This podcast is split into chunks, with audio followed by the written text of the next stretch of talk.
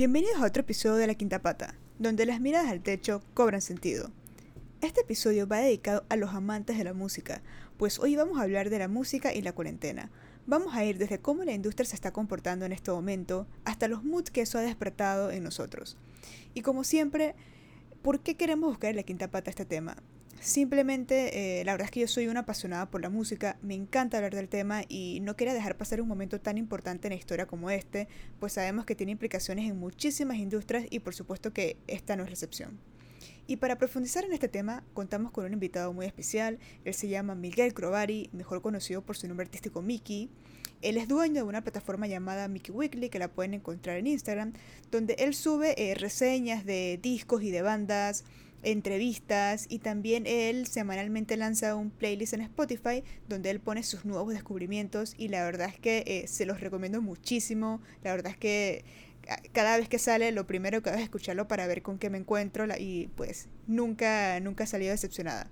Además de eso, también lo pueden encontrar como DJ. Él muchas veces se ha presentado en el apartamento. Bueno, en este momento, eh, evidentemente no, no pueden verlo, pero apenas todo vuelve a la normalidad, lo pueden encontrar ahí. Y también eh, recientemente ha sido nombrado como partner en Editores, que es un sello discográfico independiente panameño que representa bandas como Lemmy Wins, Los Yegüeros, Turbo y entre otros. Así que Miguel, muchísimas gracias por estar en Quinta Pata y bienvenido.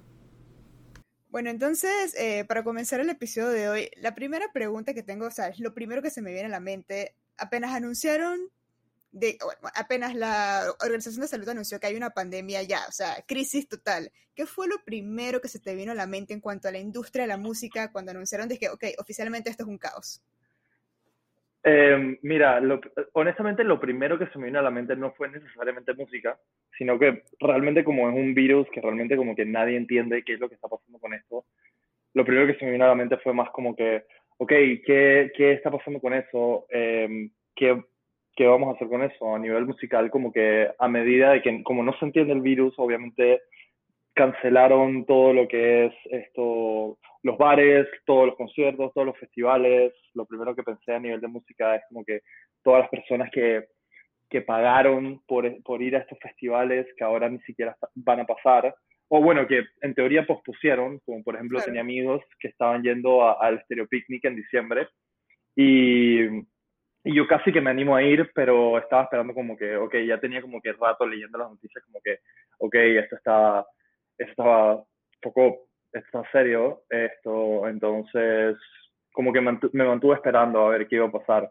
Luego salió el primer caso, como a mitad de marzo, y yo dije, ok, nada de esto va a pasar, ya se canceló todo. Así que a nivel musical, creo que eso sería lo más, lo que más me preocupó como que ya mucha gente ha invertido dinero en esto, ya mucha gente, ¿qué va a pasar con todos estos refunds? ¿Qué va a pasar con toda esta gente? Entonces, para mí eso fue, no sé, es que hay mucha gente, o sea, al final como que hay mucha más gente involucrada que solo el músico, sino todos los proveedores, todos los que están eh, detrás del show, porque al final hay mucha gente más de la que está detrás del show que la que realmente hace, hace el show. Eh, y no solo por los conciertos, no solo por la música, sino por todos los bares, por todos los restaurantes. Al final como que es algo que lógicamente va más allá de la música, pero yo sé que tú quieres escuchar mi opinión del punto de vista de música. Em, así que musicalmente eso es lo que yo creo.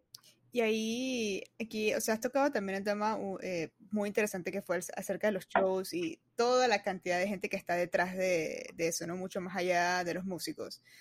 Eh, recuerdo haber leído en un artículo que básicamente si yo veo a la industria de música de hoy, eh, casi que el 50% eh, de los profits vienen por conciertos y el otro 50% viene por streaming. Más o menos así es como está la división en hoy en día. Sí. Obviamente, pues todo el tema de la pandemia, como bien mencionaste, principalmente lo que ataca es todos los eventos se cancelan, no, o sea, ya, ya no podemos. Precisamente, sí. ¿Qué, ¿Qué, es lo que viene después de eso? Apenas empezó la pandemia, lo que empezamos a ver fue un montón de artistas eh, grabando desde su casa, otros haciendo live de Instagram. Ahí te quería preguntar si has tenido experiencia con estos famosos live de Instagram. Honestamente, los lives no son mi cosa favorita. Esto, y una, y una de las razones, o sea, ya hablando más con facts, está esta empresa que hacía estos shows en vivo por internet que se llama StageIt. Eh, y StageIt Em, estaba yendo a la quiebra, básicamente. No, tenía ningún tipo de revenue. O sea, no es algo que, que tú puedes lo que yo siento es que no es algo que, ¿cómo tú le vas a asegurar al oyente o al público que está teniendo un buen sonido? Esto, estos live streams, por ejemplo, ver un live, un live de estos en Instagram, para nada tienes asegurado esto. O sea, estás escuchando de, tu celular eh, y obviamente no tiene buenos bajos, no tiene ninguno, no tiene buenos ecualizadores, no tiene absolutamente nada. Entonces, ¿cómo yo sé? Es que como un artista sabe que te está dando la mejor experiencia que puede lógicamente, esto, estamos apelando a, lo, emocional y al apoyo del artista, que al final creo que eso es lo más importante aquí. Pero honestamente no quisiera que los lives se volvieran como una nueva normalidad, pero ya está pasando. Em, así que, pero en mi opinión no no es lo mío, definitivamente no es lo mío y yo sé que mucha gente la gente está más por el sentimiento de estar en el live, o sea, de que está compartiendo con gente, de que está viendo al artista que le gusta, es solamente ese sentimiento. El que está buscando una experiencia realmente de sentirse atrapado en sonidos y en un mundo, sabes, cuando vas a un concierto, estás alrededor de puros extraños, no conoces a nadie, es una experiencia, diría que casi religiosa. Entonces estás viendo, te, lo juro, te lo juro que estás viendo esta gente, estás viendo tus ídolos y alrededor hay un poco extraños que no tienes idea de quiénes son y estás un poco tomado, un poco fumado, un poco de todo. Y es como, es una experiencia súper bonita. Y aquí eh, eh, los live streams que me he atrevido a ver, porque al final es atreverme a verlos, como que verla, ver, puede ser un desastre como puede ser algo este, súper bueno. Yo sé que la mayoría están apelando al tema de que, ok, nuestra gente, nuestro personal, todo el mundo la está pasando súper mal esto y que, y que me encanta esa iniciativa. Obviamente por apoyar no es, no es el tema aquí, porque siempre vamos a apoyar, sea, sea lo que sea que esté pasando, vamos a apoyar a la industria musical. El problema aquí estamos, aquí eh, yo, lo que yo me estoy refiriendo es más como al, a la experiencia de, de ti como oyente eh, en, en, un concierto. Eh, y me acabo de acordar ahorita mismo de lo de, por ejemplo, el live stream que hizo Post Malone, que hizo, que hizo un tributo a Nirvana con, con Travis Barker. Es que ese es otro punto. Man, hay demasiados, hay demasiados live streams, hay demasiados. O sea, tú, un sábado por la noche, no te voy a joder, un sábado por la noche y voy a entrar a mi Instagram y te puedo decir que hay seis lives Aquí hay ya seis likes que tú entras y tú ves eso como que, man, ¿qué, está, pasando? Sí, también es como overwhelming, ¿no? Como que demasiadas cosas pasando a la vez y... Sí, o sea, yo no sigo mucha gente, yo estoy hablando que sigo, no sé, unas 500 personas y ahí, o sea, me parece como que un live, seis personas, un sábado por la noche, me parece como... Entonces, ¿cómo mantienes a la gente con tanta, eh, con la atención, esto, como sharp, tú me entiendes, como que en, en, en el momento, y la respuesta es que no, no se puede, no puedes controlar las emociones de la gente. Todo el mundo está, todo el mundo está de, desde las emociones más lindas y puras hasta las emociones más oscuras en cuarentena. Es, es muy difícil como que predecir lo que puede pasar a nivel de, de, de live stream, pero no creo que sea algo que vaya a, a dar más allá después de la cuarentena.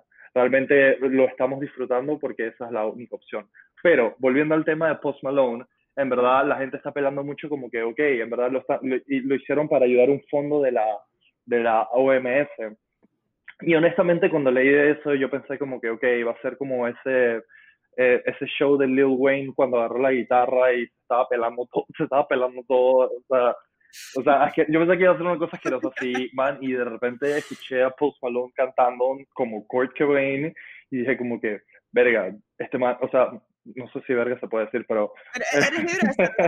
pero dije, sí, sí, pero yo dije como, pero dije como que, puta madre, como que en verdad este, este man canta bien. Y tenía la batería al man de, a Travis Barker. So, dije, man, dije, había talento, estaba cool, en verdad dije, nunca pensé que fuera a ser una cosa, dije, súper disfrutable. Eh, pero lo disfruté. Y lo bueno es que también esto, a pesar de ser un hater de los live streams, la disfruté.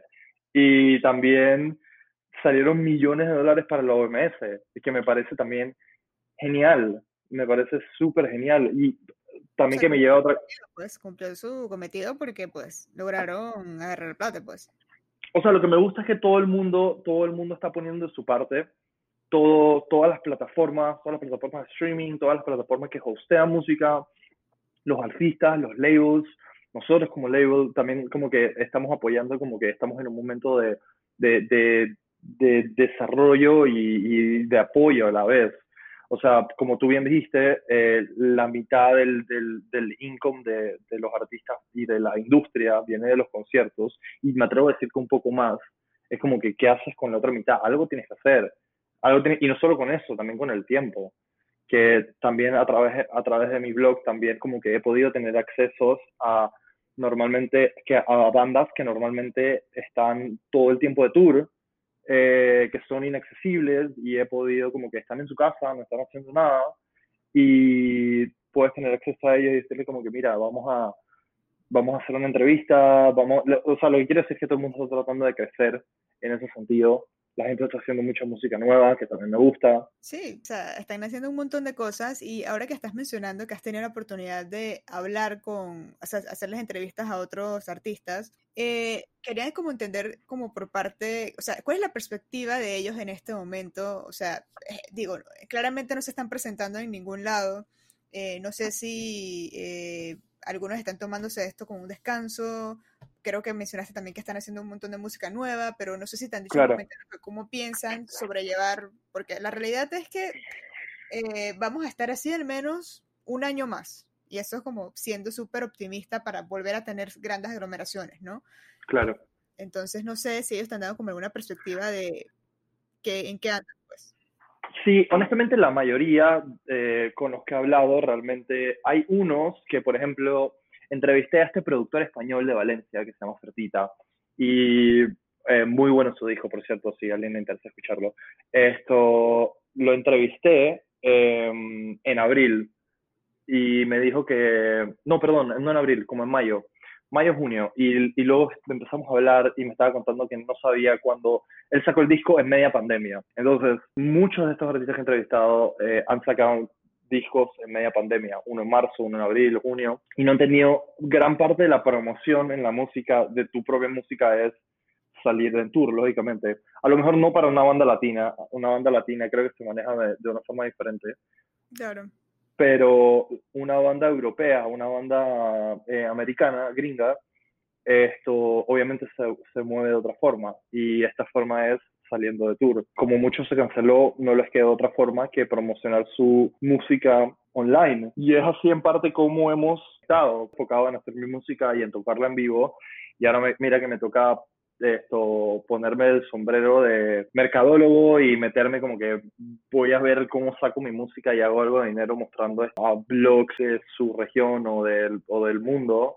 Puramente online y sé que han habido live streams, pero live streams que honestamente yo no veo muchos live streams y no me interesa mucho porque al final es como que eh, meterme justamente a esa hora y a ver como que mm, no, si va, si va a ser algo en YouTube, que va a quedar en YouTube ahí por siempre, dije, ok, a lo mejor lo veo después. Pero muchas de estas bandas fu fuera de Latinoamérica, ya, ya en, en, bueno, no en Estados Unidos, pero en la mayoría de Europa ya la gente está básicamente como si nada. Entonces, volviendo al tema del productor español, este Fertita, eh, estoy viendo, estaba viendo sus stories de Instagram hoy y vi que el man tuvo hoy un concierto en vivo en Polonia. Con gente así, normal. Con gente así, normal, o sea, y también subí otro story que estaba, no sé si has escuchado de los, los Silent Discos. No, no lo he escuchado. Básicamente son unas fiestas que hacen en, bueno, en todo el mundo, supongo, o bueno, la que yo fui fue en, en Portugal específicamente. Y básicamente a todo el mundo le dan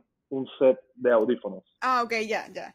Ya, yeah, eso, básicamente. Yo creo que you, you, got it. Entonces, todo el mundo está en su guía con sus audífonos Silent Disco. Y, man, un Silent Disco en un parque llenísimo. Y, el, y luego, eh, un par de horas después, el man estaba tocando en una, ¿cómo decir? El, el, que, el que está en Panamá, decir como que teatro amador, una vaina así. Dije, paqueada, eh, llena de gente eh, viendo al man tocar.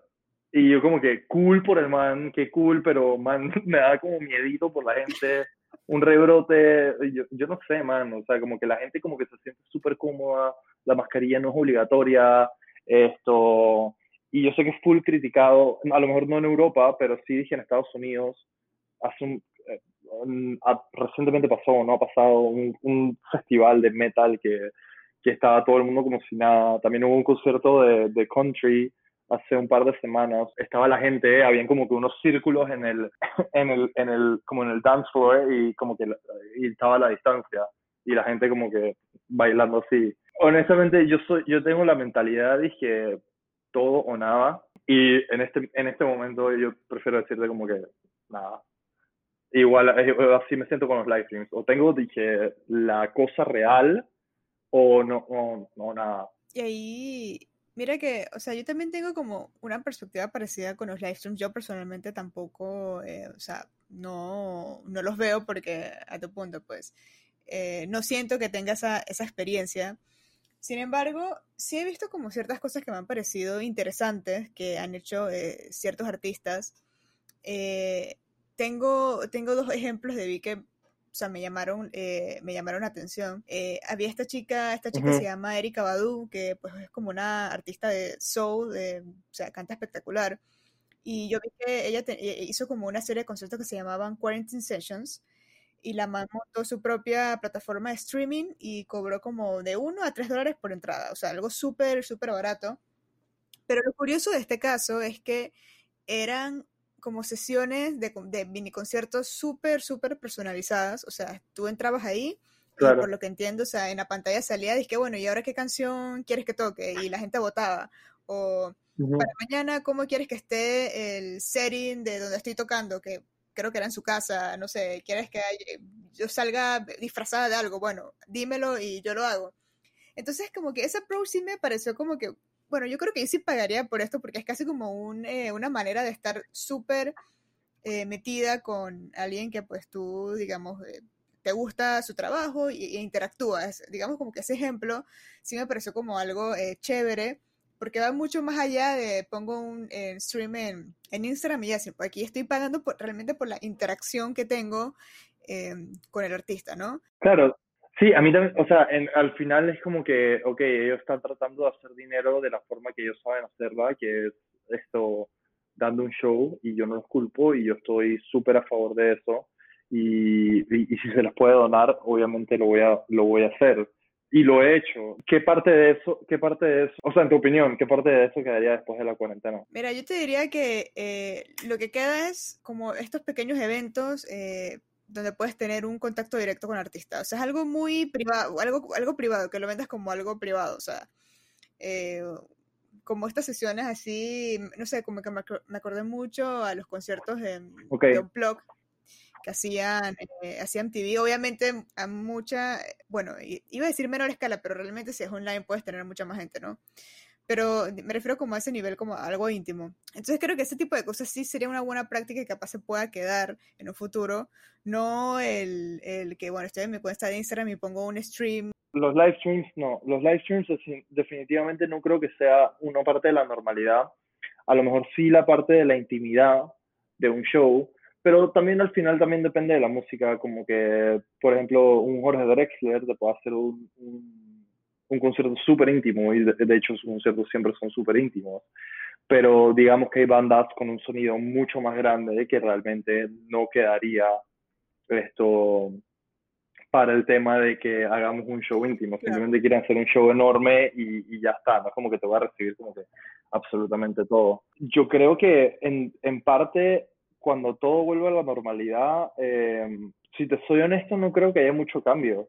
Simplemente esto va a ser una fase que tuvimos y nos vamos a dar cuenta que, o sea, yo creo que lo que más va a cambiar no va a ser cómo se mueve la música, sino cómo, o sea, cómo la gente creció como persona y cómo creció musicalmente.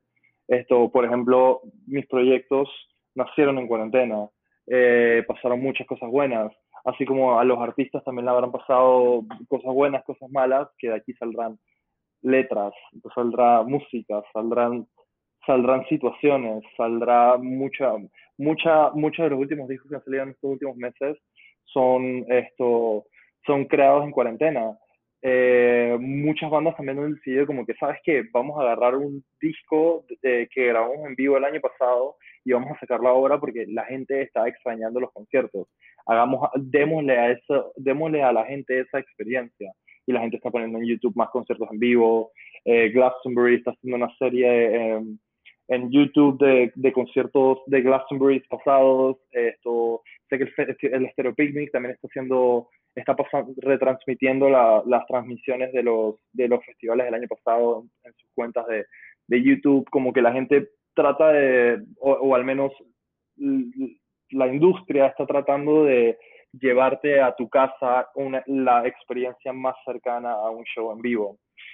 Y pero eso es para el, para el público, para el oyente, y al final el que escucha música casual, esto casi igual, digamos, algunos de ellos extrañan los conciertos, a lo mejor otros no tanto, pero algo que me gusta, que ha pasado en la cuarentena, es que em, hubo una encuesta, creo que fue con Nielsen, una de estas, que el, la persona está más, está 20% más propensa a descubrir música nueva, está más willing a descubrir música nueva, que también es súper bueno para los artistas que recién están comenzando, para, para los artistas que se están tratando de dar a conocer. La gente simplemente está mucho más abierta. Supongo que llegamos al punto que estamos en una rutina en casa y es como que quieres escapar, quieres escapar de tu rutina y, lo, y, la única forma, si somos honestos, la única forma que tienes para escapar de tu rutina en este momento es eh, con películas o, o con música, por lo menos en Panamá no hay mucho que... O sea, si tú sigues la cuarentena, si tú sigues la cuarentena como tienes que seguirla... Eh... sí, no hay mucho más que... No hay mucho, no hay mucho más que puedas hacer, o sea, al, al respecto. Eh, ahí, ahí tengo eh, dos puntos y otro eh, es un caso que quería mencionar que no sé, no sé si lo llegaste a ver. algo que también se me hizo muy interesante es, que, que, lo mencionaste, a ver, los, los, artistas son muy diferentes, ¿no? Un Jorge Drexler puede hacerlo de esta chica y que la gente diga, wow, qué canción eh, quieres que toque, y va a salir bien porque él tiene ese tipo de estilo, pero, claro, pero alguien que está como, o sea, digamos un, no sé, un Travis Scott, Travis Scott hizo, digamos, un concierto virtual dentro de, de Fortnite, que es un juego eh, que lo juega un montón, o sea, millones, millones de personas están conectadas todo el día jugando.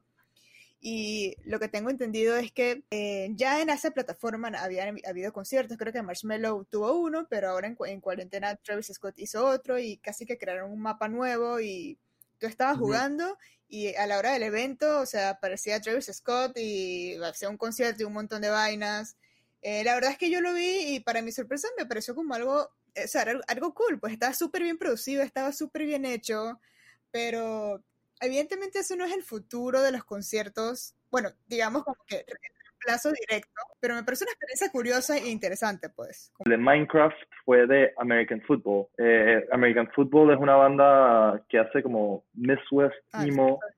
Eh, y también hicieron un concierto en la plataforma. Sí, aquí está, Minecraft, Minecraft esto, aquí está, sí, esto, por eso estaba como guiado con eso. Pero Travis Scott, para, para, para el crowd, digamos, que le llega a Travis Scott, esto es mucho, son, es mucho, son muchos teenagers, adolescentes, para decirlo de esa forma, desde los 12 años. Yo creo que este formato de concierto para menores de 18 años, a lo mejor sí puede ser algo en el futuro. Y obviamente lo hicieron en la plataforma donde la mayoría de estos niños están, que obviamente Fortnite. Entonces, sí le veo la piel de este futuro. A lo mejor esto sí puede ser, ahora que lo mencionas, a ver, este sí puede ser un concepto que se quede más allá. Pero para... Algo extra, no como un reemplazo, como algo... ah, no, reemplazo no, jamás, jamás, jamás, jamás. Es que, es que el show en vivo, esa euforia, esa emoción, correr de un escenario al otro en un festival, eso, eso te lo juro, es como que te, dije, tener que irte a la mitad de una banda para ir a otra banda, es como que eso, eso no, no es como que aquí como que, ah, ok, estoy en el live stream, no sé quién, espérate, déjame cambiar de tap, que voy para el live stream de la otra persona. No, nada se compara con la crisis existencial. Dije, coño, hay tres personas que quiero ver y no sé cuál ir y voy un rato y corro al otro y veo si llego. O sea, la verdad es que es otra cosa porque en verdad la razón por la cual tú vas a un concierto es mucho, es mucho más que escuchar a alguien tocar. definitivo.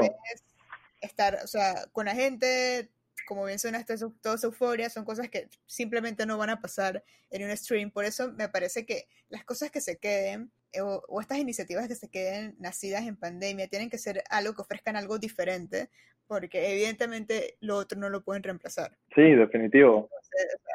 o, sea, todavía, lo que pasa es que todavía no he encontrado, no he encontrado algo que me dé un live stream que, que no me dé un concierto en vivo.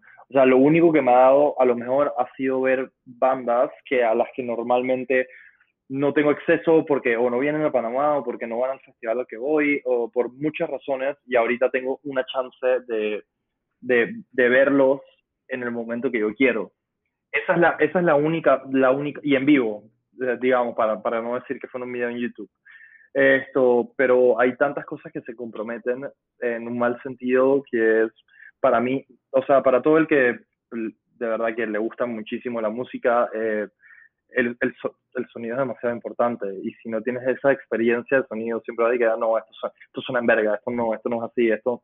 Entonces, eh, eh, no, no lo puedo disfrutar, en verdad. Desde mi punto de vista, no, no lo puedo disfrutar. Si fuera a lo mejor un, un, un, un oyente más casual, a lo mejor no me importaría, porque por ejemplo, eh, es como, hablemos de cinéfilos, hablemos de cinéfilos por un momento, y es dije, si ellos no van al cine y tienen la experiencia de verlo en el cine, como que, man, no, no puedo. Pero, man, yo puedo ver una película en, mi laptop totalmente tranquilo, en mi, en, en, en, mi cama, man, y ya, pero hay gente que no puede, dije, man, no, tiene que estar en pantalla grande, y tiene que haber un buen sonido, y tiene que, y tiene que estar todo perfecto, y lo entiendo, porque si yo me siento con la música, simplemente no me siento así con el cine. Entonces, sí, no tiene reemplazado. No, la, la, gente, la gente que realmente, o sea, digo, hay, hay dos tipos, a lo mejor más, que, de personas que van a festivales y unas se quieren hacer verga y las otras van por la música y bueno, hay un tercer tipo que es el que va por las cosas.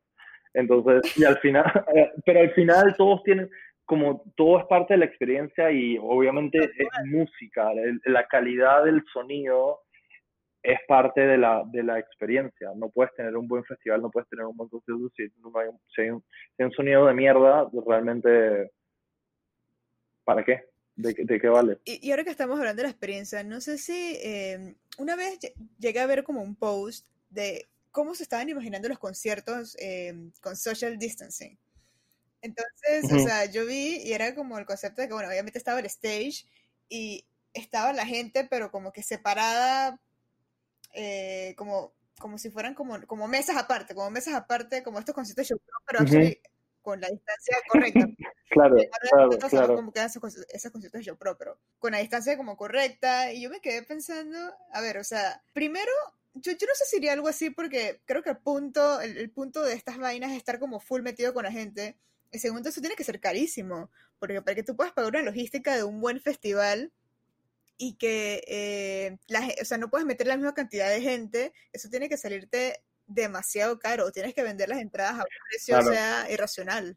Claro, definitivamente, hay conciertos que sale mejor, eh, bueno, pre-pandemia hay conciertos que sale mejor hacerlo en un lugar pequeño y cobrar más caro, eh, dependiendo del target de la gente, eh, pero no lo veo funcionando de esa forma. O sea, un, un artista cobra, no es barato, o sea, no es barato traer un artista más los costos de producción, más los costos de luces, fotografía, eh, al final como que es un negocio, es un negocio que es muy, muy fácil perder dinero. Entonces, no creo que se la quieran jugar, arriesgarse como que, ok, necesitamos este poquito de personas para, no creo que sea algo viable en, en la industria. Lo mejor que pueden hacer ahorita mismo eh, y hasta que acabe la, la, la pandemia, en mi opinión, es que no va a ser viable hacer conciertos, lo único que va a ser viable va a seguir haciendo live streams, en verdad, y la gente los va a apoyar como, como pueden. Hay muchos artistas que lo están pasando mal, y, y no te estoy hablando como que en nombres pequeños, estoy hablando de nombres grandes también, no la están pasando muy bien como artistas, porque el grueso de su, de su ingreso es, es concierto en vivo. Si bien dijiste que la mitad es de streaming, hay mucho de eso streaming que se va para el label, para las distribuidoras, para las agencias de marketing, para al final, al final lo que le llega al artista de streaming es, es, es casi que casi que nada y realmente eh, hay, plata hay plataformas que son mejores que otras definitivamente y hay iniciativas súper cool en la industria. Yo sé que Spotify tuvo una, una iniciativa que recaudó millones de dólares, no me puedo acordar el nombre ahora, pero la que más me ha gustado a mí en toda la industria de la música ha sido eh, Bandcamp Friday. Eh, Bandcamp es cuando tú subes una, cuando tú distribuyes una canción, llega a todas las plataformas, eh, Spotify, Apple Music, eh, Deezer, todas, a excepción de dos que tú tienes que subir la, música tú mismo, que son Bandcamp y SoundCloud. Si lo quieres dividir en términos generales, SoundCloud, han salido muchos eh, raperos de SoundCloud, nombres este, populares, entonces se ha hecho como que el, el ¿cómo es que se llama? La, la plataforma predilecta para raperos y para y para DJs también como que se ha hecho, bueno, también está Mixcloud que también la usan de la misma forma, pero SoundCloud es más popular. Y Bandcamp, Bandcamp es como que el paraíso indie, eh, de ahí salió por ejemplo Car Seat Headrest, eh, que es una banda que se hizo famosa en Bandcamp y luego después de ocho discos en Bandcamp, no me acuerdo cuántos, honestamente, no todo mentir, eh, lo firmó una disquera grande que se llama Matador Records. Em, el punto es que Bandcamp, ahora desde que inició la pandemia, hace Bandcamp Fridays, que es donde todo lo que el, el artista vende a través de la plataforma eh, generalmente tiene un, un, porcentaje para la plataforma, pero todos los viernes eh, ellos eh, pasan de su de su cut, de su porcentaje, para que al artista le llegue, dije, el 100%.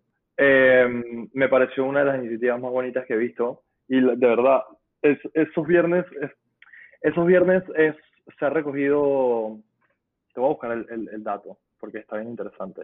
Mira que yo no, no, sabía, no sabía de Bandcamp, o sea, la verdad es que nunca, nunca lo he utilizado, eh, pero o sea, ahora, ahora como lo posicionas que es, digamos, la plataforma como predilecta para los artistas indies, o sea, está bueno, ¿no? O sea, porque parece que tiene un plan mucho más generoso que las grandes plataformas. Definitivo. Mira, aquí está. Eh, es lo que los ayuda. Sí, definitivamente los ayuda. Definitivamente, eh, por ejemplo, mira, el, esto, el primer Bandcamp Friday fue el 20 de marzo y se gastó en la plataforma 4.3 millones en música y merch, que es 15% más de la cantidad normal de un viernes cualquiera. O sea, y eso en verdad está ayudando a muchos artistas. Esto, digo, ellos también tienen deudas con nosotros, tienen que hacer compras, medicina, hipotecas, etcétera, etcétera. Esto, que me parece, me parece una de las mejores iniciativas, porque al final, eh, sí, las otras plataformas han hecho cosas, pero Bandcamp es va directamente al artista, no hay nadie de por medio, eres tú y tu música y eso es lo que es. Entonces, creo que es la, que, es la plataforma que más los artistas han salido beneficiados. Entonces, eh, ahí, te, ahí te quería preguntar, para un artista hoy eh, pequeño, que obviamente esto lo agarró en un mal momento, aparte de poner su, su, música en plataformas como SoundCloud, bueno, más bien Bandcamp, Bandcamp eh, por lo que mencionaste, es la más generosa en ese aspecto y obviamente pues creo que casi que es una recomendación indirecta. ¿Hay alguna otra recomendación que le pudieras dar a este artista o algo de qué hacer en este momento, eh, viendo todo lo que has escuchado, lo que has leído y también lo que has hablado con otros artistas que... Yo creo que la clave ahorita, la clave ahorita en verdad está como que en, en la colaboración, y cuando digo colaboración es como que antes la escena musical eh, era mucho de, de, digamos, de competir quién tenía la mejor música, quién tenía los mejores conciertos, quién tenía lo mejor, lo mejor, y así era como que nadie se colaboraba uno entre sí, uno entre, ¿sabes? Uno con otro. Y ahora, ahora es totalmente diferente. Tú ves gente de una banda colaborando con gente de otra banda, ya como que existe, esa colaboración está mucho más abierta. Eh, y creo que es en un momento que, que es lo único que, que puedes hacer realmente eh, para darte a conocer, colaborar con, hacer contactos con blogs. Esa es la única forma que tienes para expandirte ahorita mismo, que es con blogs, revistas, entrevistas, esto, live streams en alguna página, en, en, con algunos Primavera Sound, sé que está haciendo conciertos en vivo, esto, festivales están haciendo esto. Eh, ya directamente de hacer dinero, o sea, para sacar tu música fuera, sí, esto sería. Eh, y no hay de otra, no hay tour, no hay de otra. Pero a nivel de dinero, yo creo que esto... No, casi creo que cuando música Bandcamp, búscate, búscate tus listeners porque no hay de otra. Tienen que crear una... Muchas de estas bandas como que no tienen, como que no, no son, no son muy savvy a la hora del social media, en verdad. Entonces, necesitan como que mucho trabajo en eso, especialmente las bandas pequeñas. Esto, como que al final tu identidad vende y al final un punto más que la música. Entonces, crear una identidad, crear una imagen, como que encontrar quién eres como artista, esto, no solo como persona, es súper importante. Si alguien que está como que all over y está como que una, una cosa desorganizada, como que no tiene ninguna piedra. Al final nosotros también somos personas como humanos, también somos muy visuales y, y, y el latino especialmente es, dije, muy basado, dije, en primeras impresiones. Eh, ahora, que, ahora que lo estás mencionando, eh, creo, que, creo que, si no mal recuerdo, vi un artículo que decía que la gente eh, cuando está buscando un playlist o algo por el estilo, muchas veces si conocen a la persona que está curando el playlist o que está haciendo como toda esta selección o algo, eh, eres como, o sea, tienes muchas más probabilidades de que lo escuches porque te sientes identificado con esa persona, entonces lo que ponga ahí esa persona probablemente es algo que te va a gustar, como siguiendo el punto de que si te identificas eh, con el artista con algo más allá de lo que toque o algo, pues... Y eso hay que venderlo también, porque se vende también. Claro, no, al final, al final como que todo el mundo quiere estar en los playlists de Spotify, al final como que todo el mundo quiere esos listens, todo el mundo quiere, todo el mundo quiere llegar a ese punto. Entonces, porque ahora están los tastemakers, como les dicen, entonces que curan un mood, no un género, ya como que la curación de género como que está quedando atrás y ahora vamos a curar un mood, que estoy totalmente de acuerdo.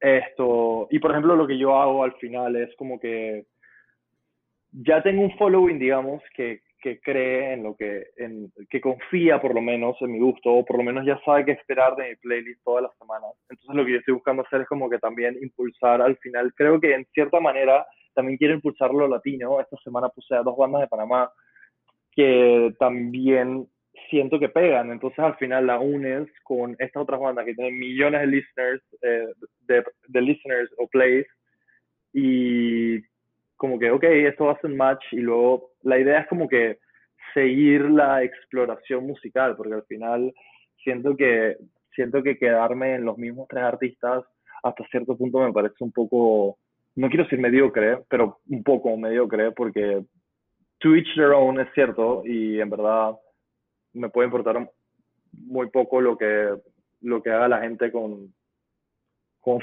con su música, pero pero es como que hay tanto más allá y hay tantas cosas saliendo todo el tiempo y, no estoy criticando nada de lo que ha salido anteriormente en el pasado, sí, tiene su mérito y si es bueno, es bueno, pero, pero como que hay tantas cosas por explorar, tantas cosas bonitas, tantos nuevos proyectos saliendo, especialmente en cuarentena y no solo en música, sino en, en, en, todas las industrias. sí, están saliendo, tu proyecto, el mío, están saliendo cosas muy, muy interesantes. Entonces, alimentar eso también es, es, es, bueno, porque eso sí va a cambiar en el futuro. O sea, ya van a haber nuevas cosas. Puede que lo que estás haciendo pre-cuarentena no va a ser lo mismo que, estás, que, que en lo que estarás trabajando post-cuarentena. Por supuesto. Entonces, Por supuesto. Eh, entonces, a lo mejor yo estoy equivocado y sí la industria va a cambiar por completo, que los grandes nombres van a dejar de ser los grandes nombres y, y, y Kanye va a dejar de hacer música y y va a aparecer un nuevo nombre que nos va a dejar todos volados. Mira, y, no sé, hay muchas cosas que pueden cambiar, eh, pero yo creo que también como en esta industria, yo también te diría que pues apenas haya una, una solución eficaz para este problema que tenemos, eh, al menos los conciertos van a volver a, a, a, lo que estaban. Sí hay ciertas cosas, como mencionamos, que puede ser que se queden como estas experiencias más íntimas o estas inversiones entre plataformas virtuales, que, está bueno, porque al final también es otro tipo de audiencia. Creo que lo más valioso que va a aparecer en este entonces, y que, que lo mencionaste, es todos estos proyectos nuevos que están haciendo durante cuarentena y esa exploración musical. Entonces ahí también te quería, ese es como un punto súper importante que quiero tocar, eh, como diría como para, para cerrar el episodio, es en, en, en cuarentena, ¿cuál es la banda que, no sé si has descubierto alguna banda o algún artista que te haya encantado o que te haya recordado algún mood o algo que ahorita estés como obsesionado con eso? O sea, te puedo poner como mi ejemplo eh, personal. En cuarentena, por alguna razón, me dio por escuchar esas bandas que yo escuchaba cuando tenía como 15 años. O sea, fue como un eh, trend como súper nostálgico, porque cuando yo tenía como, cuando yo tenía 15 años, la verdad es que yo casi no salía mucho, pues. O sea, estaba en la escuela, llegaba a mi casa, eh, no sé, me metía en alguna plataforma, no sé, a jugar alguna vaina, por decirte algo, pero casi no salía. Entonces creo que ahora que eh, ahora mi vida normal es salir a cada rato y ahora volver a este encierro como que me recordó mucho a esa época y entonces yo lo relaciono muchísimo con la música que yo escuchaba en ese entonces y eso es lo que me ha pasado a mí en cuarentena, pero quería ver como en tu caso si has tenido como alguna guía así. He tenido guías, definitivamente, bastantes guías. Eh, como, como bien sabes, escribo para un blog de música y siempre estoy buscando eh, música nueva, pero sí definitivamente he tenido mood y mi mood, bueno, varios moods. Uno de esos moods ha sido eh, discos en vivo. Eh, fue como que quiero escuchar todos los discos en vivo de todo el mundo, quiero sentir ese sonido, quiero, quiero estar cerca, quiero cerrar los ojos y sentir que estoy en un concierto. Me escuché, y hay grandes discos en vivo, me escuché el de el de despedida de LC Sound System, me, escuché el de, el de Talking Heads, salió el de esta banda que se llama Parcells, em, que hacen, que tiene una estética full eh, disco revival, 80s eh, kind of thing, with, con algo de funk. Entonces, lo que quiero, pero con una producción súper moderna, cosa que me lleva a mi segundo mood. Mi segundo mood es que me conoce sabe que me gusta salir de fiesta y sabe que me, sabe que me gusta bailar. Y por eso supongo que llegué al punto de ser DJ.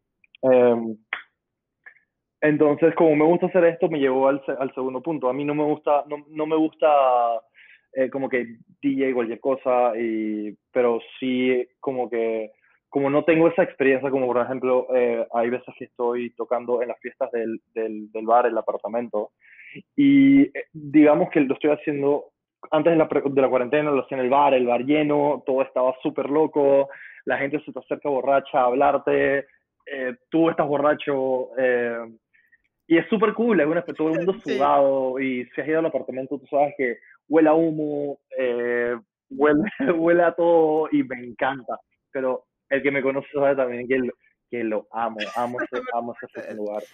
Eh, y que quede grabado. Esto, entonces, pero ahorita, ahorita no tengo esa experiencia, ahorita no tengo esa experiencia de que, coño, estoy, no estoy en una fiesta, entonces me ha tocado como que crear un, dan, un dance floor en mi cuarto o en la sala y eso no es lo mismo como que ponerme un tecno súper intenso y progresivo, todo loco en, en, en, mi casa, como que, man, no, man, ¿dónde está la pepa?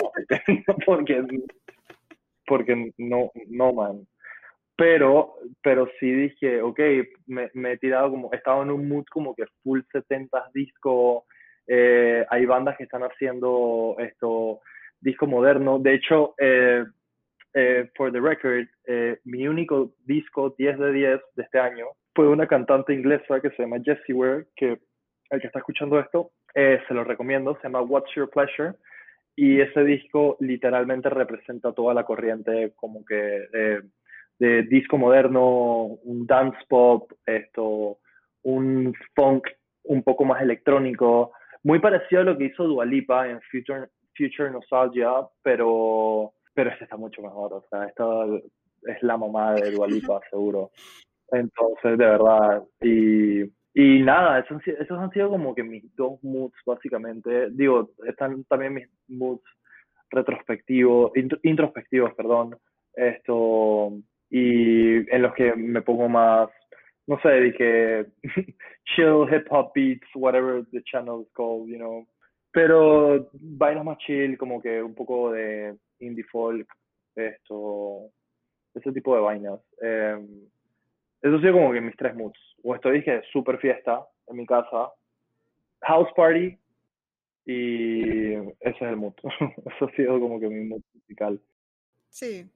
Yo creo que como te dices, aparte de, obviamente, de, de, que estamos en una pandemia, han pasado tantas cosas entre medio que va a haber un montón de música eh, hablando, o sea, letras cargadas de política, porque no solamente eh, pasó lo de George Floyd, sino que pues el mismo manejo de la pandemia que han tenido diferentes países ha demostrado pues las grandes carencias que tienen nuestros sistemas y pues obviamente va a haber algún tipo de eh, en los diferentes em, sectores culturales, no solamente en la música, en el cine, en la escritura eh, en un montón, en un montón de cosas. Bueno, entonces Miki, eh, muchas gracias por estar el episodio de hoy. Eh, la verdad es que, o sea, hemos tocado un montón de temas sumamente interesantes. O sea, como mencionamos, va a haber un, playlist en Spotify con todas las bandas que hemos mencionado aquí bueno, no necesariamente tiene que ser Spotify, puede ser otra plataforma, pero seguramente van a encontrar un, playlist de, con todo lo que hablamos. O sea, hay bandas sumamente interesantes que están haciendo cosas sumamente interesantes y que vale la pena en,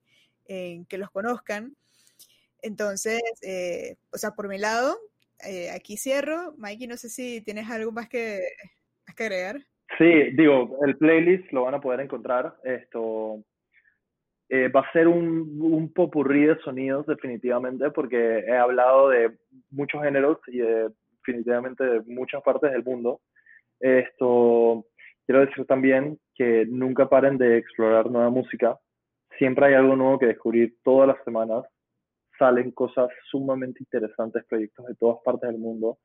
Simplemente es, saber buscar bien y también tú nunca sabes cuál puede ser tu próximo género favorito o tu próxima banda favorita.